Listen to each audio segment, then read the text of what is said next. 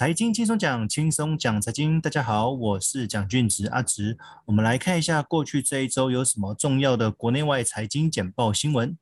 第一则新闻：美国联准会缩减购债，暗示升息不急。从十一月份起，美国联准会开始降低购债的金额，这样子的政策会一直延续到明年六月左右。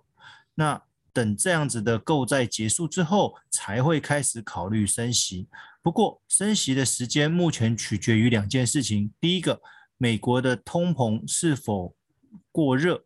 如果过热的话，才会透过升息来抑制。第二个，鲍尔的任期到明年的二月，如果接下来他没有办法连任的话，或许政策就会变得不太一样。第二则新闻：美国十月的生产力指数 PPI 维持近十一年来的新高。如果各位有持续听我们财经新中讲的朋友，应该很清楚，PPI 如果维持在高点，接下来 CPI 消费者物价指数就会跟上，也就是说，接下来的通膨会越来越严重，因为你生产一个东西的成本已经被垫高了，之后一定会转嫁到消费者的身上。这样一来，有可能造成升息的脚步加快，而这样子的问题不单单只有美国，其实全世界各国都有相似的问题存在。再一则，美国 CPI 发烧，哦，刚刚提到 PPI 上涨，CPI 就会跟上，联总会恐怕会加速升息，美元、黄金双涨。这个是一个预期的心理，因为一般预期美国最快在明年的下半年就有可能会升息，所以这样子造成美元成为目前相对强势的货币，而因为通膨的议题也让黄金带来一波的涨幅。哦，过去有一些人说美元跟黄金应该是反向操作，不过因为自从零八年金融风暴之后，美国开始大量印钞，导致美元跟黄金这样子对坐的情势有不同的见解。兆元基础建设案通过，拜登松口气。其实美国的基础建设落后还蛮多的。那这次拜登上任之后，一直强调的就是他需要蛮大一笔预算来重新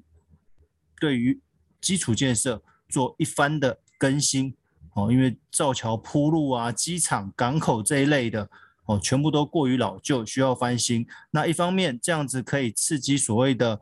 失业率，哦，让失业率下降，让更多人有工作。另外一方面，这样子可以带动整个经济市场，所以对美国来讲是一件好事。不过这样子是不是又是借钱来刺激这样子的基础建设？哦，这个我们要持续观察。再一则，英国央行意外未升息，英镑应声重挫。之前提到，因为通膨的关系，英国有可能提早升息。不过，央行在升息前临时踩了刹车，没有升息，导致英镑偏弱。哦，所以其实外汇的操作没有想象中来得容易，因为可能一个该国央行的一个政策或者一个风吹草动，可能会导致各国的外汇的波动还蛮大的。所以有在做外汇操作交易的朋友们，可能要再谨慎小心一些。再一则，十月全球粮价创十年新高。前面提到了，既然通膨那么严重，很多东西都持续在上涨，无论是油价，无论是天然气，现在连农作物甚至粮食的价格都在上涨。那民众的荷包到底有没有办法负担未来这些涨价的物品呢？除非你的薪水也有跟上哦，所以。如果这边薪资有跟着上涨的话，或许可以稍稍缓解这些物价的上涨。再者是跟台湾有关的新闻，新冠纾困振兴贷款冲破四兆元。其实从去年第一波疫情到现在，世界各国都有许多纾困的专案哦，那台湾也是哦，不管是三倍券、五倍券，还是各式各样的纾困贷款哦。不过这个是救急了，那后续如果经济好转的话，这个还款也是一个蛮大的问题哦。这个算是有趣的新闻，一百一十八档高收益债券基金在半年内必须要更名，因为尽管会觉得高收益债券基金这个名称里面的高收益哦，会被民众误导说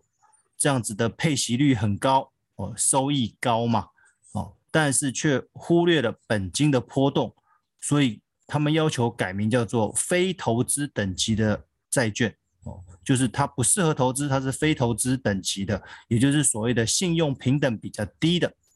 但是这个有一个问题，就是日后在理专解释的时候，会不会说的那么详细哦？这个就要考验。理专的功力啦，但是因为换汤不换药嘛，其实它还是同一档基金，只是名称被迫改变。在投资上面还是要留意哦，配息高的哦，殖利率高的，那它伴随的就是它的波动的风险，还有信用的风险哦，这是一般投资民众要多留意的，不能只单纯考量这个配息高，也要考虑一下它本金的波动会不会太大。再者，十月的通膨率二点五八趴，是八年半以来的次高。其实台湾这边通膨也有蠢蠢欲动的迹象。哦，那因为一方面是基本薪资上涨，第二方面明年军公教也要跟着调薪，那再加上石油的上涨，还有到明年四月底以前，我们的五倍券开始刺激消费，所以有可能导致台湾自己本身的通膨也跟着会拉上来。